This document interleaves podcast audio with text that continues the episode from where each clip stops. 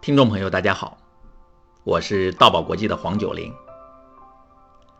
在上一集节目里，我和大家谈到，学习演讲首先要有勇于面对演讲障碍的正确心态。不过，一般的障碍比较容易下决心去面对，但是害怕、恐惧这一类障碍，面对起来的确不太容易。我们常常因为害怕，又会失去刚刚立下的决心。美国作家爱默生曾说过：“恐惧比世上任何事物更能击溃人类。”的确是这样，人们面对害怕，通常的做法都会选择逃避。这种逃避的心理主要源于动物保护自己的本能。动物遇到危险，先是躲。再是逃，第三步才会选择面对和战斗。既然躲和逃是动物的本能，那么我们面对害怕要怎么做才能不躲不逃，而是勇敢的选择面对呢？学习演讲的第二条重要指南便是借鉴别人的经验，鼓起勇气。卡耐基在《语言的突破》这本书里提到过一个故事。有一天，美国顾立区公司的董事长大卫·顾立区来到了卡耐基的办公室。他对卡耐基说：“我这一辈子每次要当众讲话，没有一次不是惊恐万状的。我身为董事长，不能不主持会议。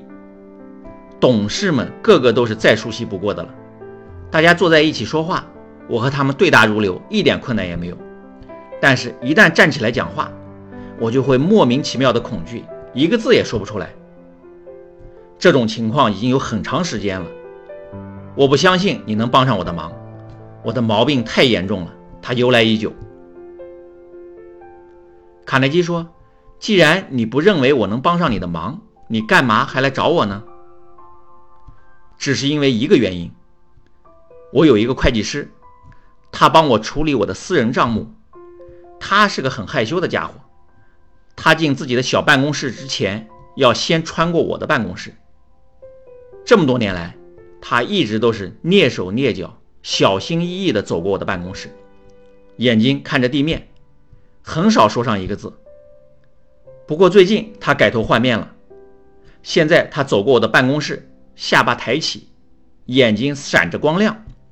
而且他主动的向我打招呼：“早安，顾立区先生。”信心十足，神采奕奕。我非常惊讶于这种改变，就问他：“是谁让你有了这样的改变？”他就告诉我：“是参加了你的训练班。”我是因为从这个胆小的家伙身上看到了这么大的变化，才来找你的。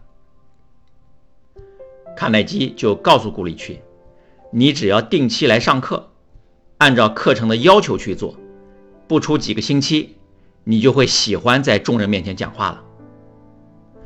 顾里区一听，要是真的能做到，那我就要成为全国最快乐的人之一了。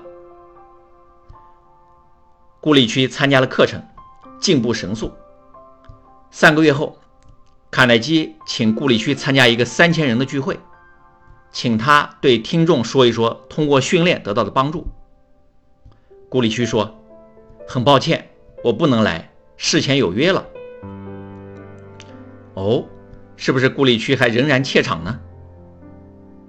第二天，顾里区给卡耐基打来电话，说：“我要向你道歉，我已经把约会取消了，我要来为你演讲，这是我欠你的。我要告诉听众，这个训练给我带来的益处，我这么做。”是希望借自己的故事来激励一些听众，让他们去扫除残害他们生命的恐惧。卡耐基让顾里区只说两分钟就行，结果他对着三千人足足说了十多分钟。你是不是觉得顾里区的这个故事很激励人心呢？的确，当年的我也是被这样的故事激励着。鼓起了面对讲话恐惧的勇气。在我接触到《语言突破》这本书之后，我反反复复的看这本书，书上一个又一个像顾立区这样突破讲话恐惧的成功案例激励着我。我想，我真的可以像他们一样吗？书看了若干遍之后，我鼓起了勇气，想尝试一把当众讲话。机会终于来了，在大学三年级的时候，我有幸进了系学生会。为了组织一次学生会的活动，我要给二十多名学生干部开会。这是我从小到大第一次在这么多人面前开会讲话，我足足紧张了一个星期。这一个星期的晚自习，我天天看《语言突破》这本书，为此还准备了一个讲稿。那一天在开会的时候，我紧张的不行，心跳的很快。我克制住自己的紧张，开口说了第一句话。但是我发现我说出的第一句话竟然是颤音，我没想到自己的声音竟然会不由自主的发颤。但是我真的控制不了，我只能硬着头皮继续往下说。还好，我把我准备讲的话都讲出来了，也没有用稿子，我顺利的把会开完了。会后，我觉得非常庆幸，因为语言的突破，书上那些实例激励我，鼓起了开口的勇气，迈出了当众讲话方面最重要的一步。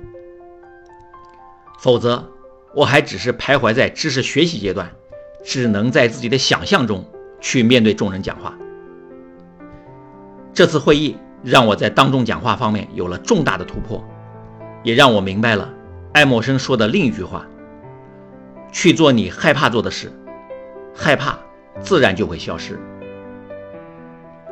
所以，学习演讲的第二条重要指南就是借鉴别人的经验，鼓起勇气。这次当众讲话之后，我的心里竟然在一夜之间发生了一次翻天覆地的变化，这是让我始料不及的。到底是什么变化呢？我将在下一期节目里和大家细细的分享。好，今天的节目就到这里。大爱能言，善道为宝。我们下一期节目再见。